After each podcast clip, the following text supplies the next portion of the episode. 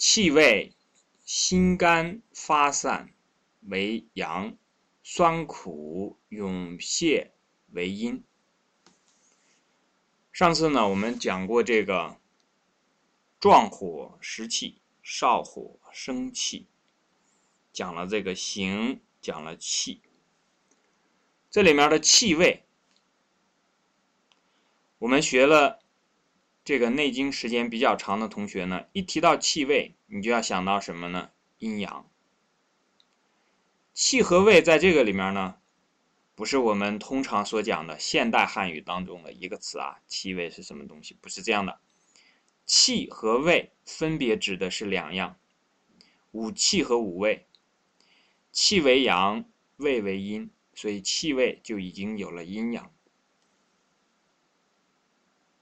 我们可以自己慢慢的留心一下，在这个。《内经》当中所提到什么样的事物呢？它不会只提一面，它基本上都会一起来。有的时候讲阳就一定会讲阴，讲阴就一定会讲阳。有的时候讲这个五行当中的一行，就会把其他的四行也带出来。所以这个气味呢，一个是指的阳。一个是指的阴，那我们如果讲到这儿的话呢，大家自然也会联系到气血、阴阳、营卫，对吧？慢慢的就熟了。然后我们看心肝发散为阳，你可以把这几个字啊都分开来看，不要把它这个。看心肝还是分开看，到了发散就变成一个词了。因为我们现代汉语啊，很多这个说话比较啰里吧嗦的，说一个词呢就得说两遍，是吧？古时候呢，一个字就是一个词，心是心，肝是肝，发是发，散是散。心是什么呀？心呢，并不是蜡，但是蜡呢是属于心的一部分。五味当中的辛呢，就是像最典型的是什么？是姜、生姜啊、干姜啊、泡姜啊这些姜。那么这个辛的东西吃上之后呢，有蓄暖的作用。比方说，在夏天的时候，藿香正气水当中就会有很多的辛的材，这个这个药材用上。那甚至连酒都用上，酒这个都作为新的这个一味药，用在这个藿香正气水当中。然后就是这个干姜。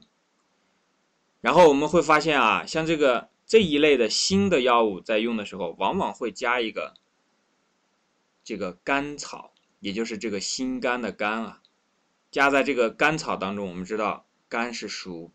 脾胃的嘛，属中土的，它是主运转运化的。你的脾胃在有这个心发散了之后呢，中土的这个动力不能缺失。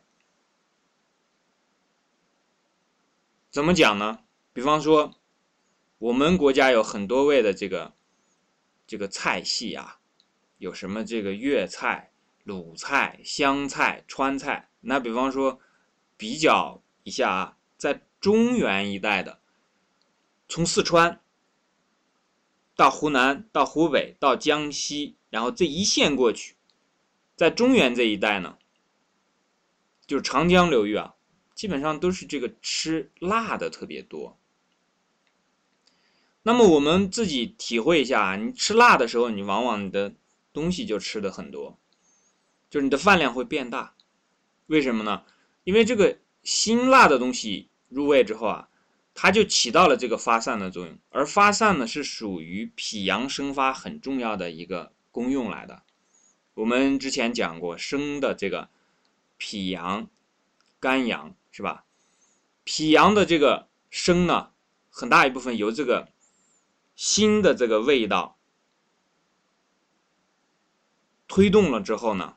那么你就需要再补充一下脾当中的这个这个味道，那你就要靠什么呢？就要靠干的东西。干的东西是什么？就是我们的平常吃的主食嘛，米饭。所以呢，经常讲说，哎，吃点什么这个辛辣的东西比较下饭，其实也是在这个地方。心肝发散为阳呢，我们会注意，你吃上这个，比方说辛辣的东西啊，或者是这个甘的甘甜的这个东西啊，比方说这个甘甜呢，不是我们平常讲的说吃个什么糖块、巧克力，不是这个意思。我们讲过是五谷当中的五谷当中的这个甘，就是谷物啊，米饭啊、面食啊这样的，你喝个面汤啊，这个就比较是。类似于像这个甘的这个味道，那么心肝的东西吃上之后，加上发散的功用呢，往往头上会出散出汗，那么头上为阳，足下为阴，对不对？是这个道理吧？那这个心肝的东西吃上，发散的东西吃上之后呢，一般对人来讲就是它的这个消化。貌似变好了，我们只能讲貌似变好，因为你如果长期吃这个东西的话呢，长期吃这个辛辣辛甘的东西呢，它偶尔去作用一下是可以的，长期这样搞的话，肯定就会出问题。所以呢，吃这些辛甘的东西呢，人往往头上容易冒汗。我们对应来看一下酸苦涌泻这四样东西呢，比方说酸的，我们想一下啊，那个。曹操曾经讲过这个，说这个望梅止渴，梅子是很酸的啊。那你一想起来这个梅子啊，或者是想起这个北方山西的这个老陈醋啊，喝了一口，那你看那个人那个表情啊，一下就一个收的状态，而不是这个发散的状态。吃上甜的东西呢，啊，人们很开心，对吧？甘甜的东西。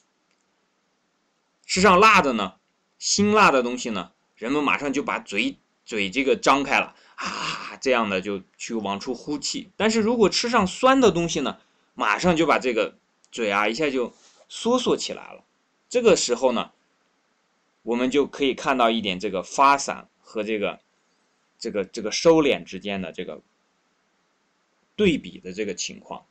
吃上苦的东西呢，也是一样，人们一下就把眉头皱起来了。吃上很苦的东西啊，和这个肝就截然不同了。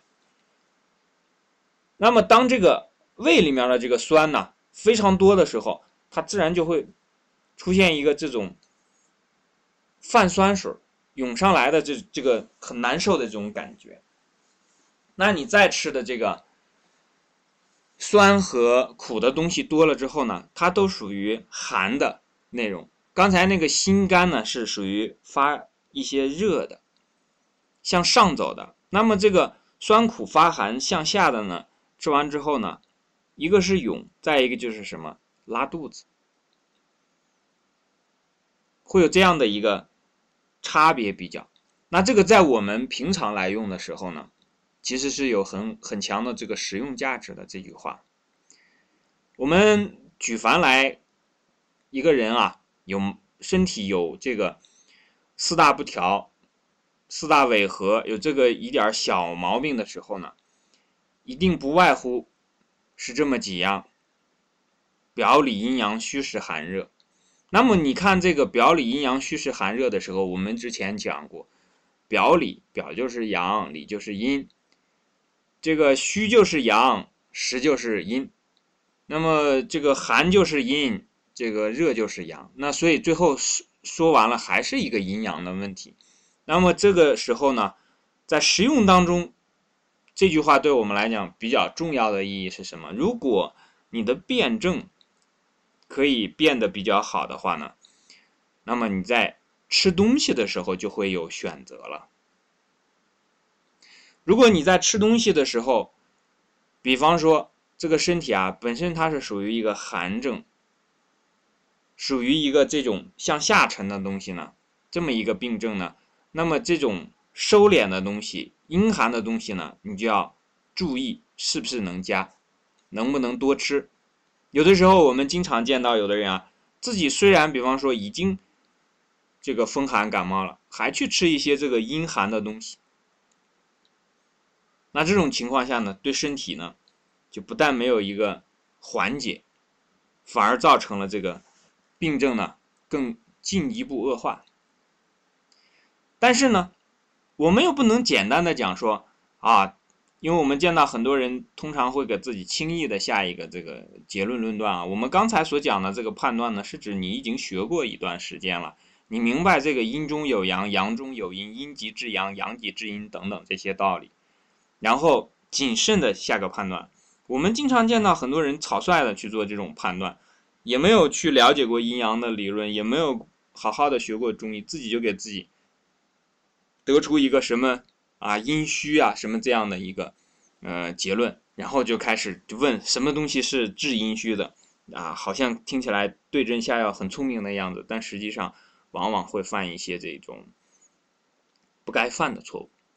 所以呢，我们知道它的这个阴阳呢，我建议大家是什么呢？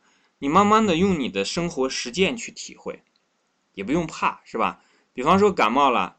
有时候吃点水果，你可以体会一下身体吃了一点水果之后，这种寒凉的东西之后呢，它是一个什么样的变化？因为水果有很多种，你比方说榴莲这种食物，它就很有意思，也是水果；或者讲荔枝、龙眼这种食物，哎，它也是水果。听起来这个是水果就都是寒凉的吗？那可未必。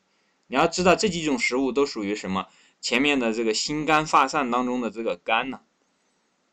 啊这种食物吃上之后，不仅可能还不会下火，还有可能会上火呢，对吧？所以，我们不能把这些生活当中的这个实际的应用啊，太过简单化。你自己偷懒，他不一定偷懒；他不偷懒，他还按照他自己的规律来行进的话，那你就糟糕了。所以呢，我们慢慢来体会，慢慢来这个实践，啊，通过自己的这个经验。和身边的人的这个经验呢，慢慢的把这东西呢做到活学活用。好。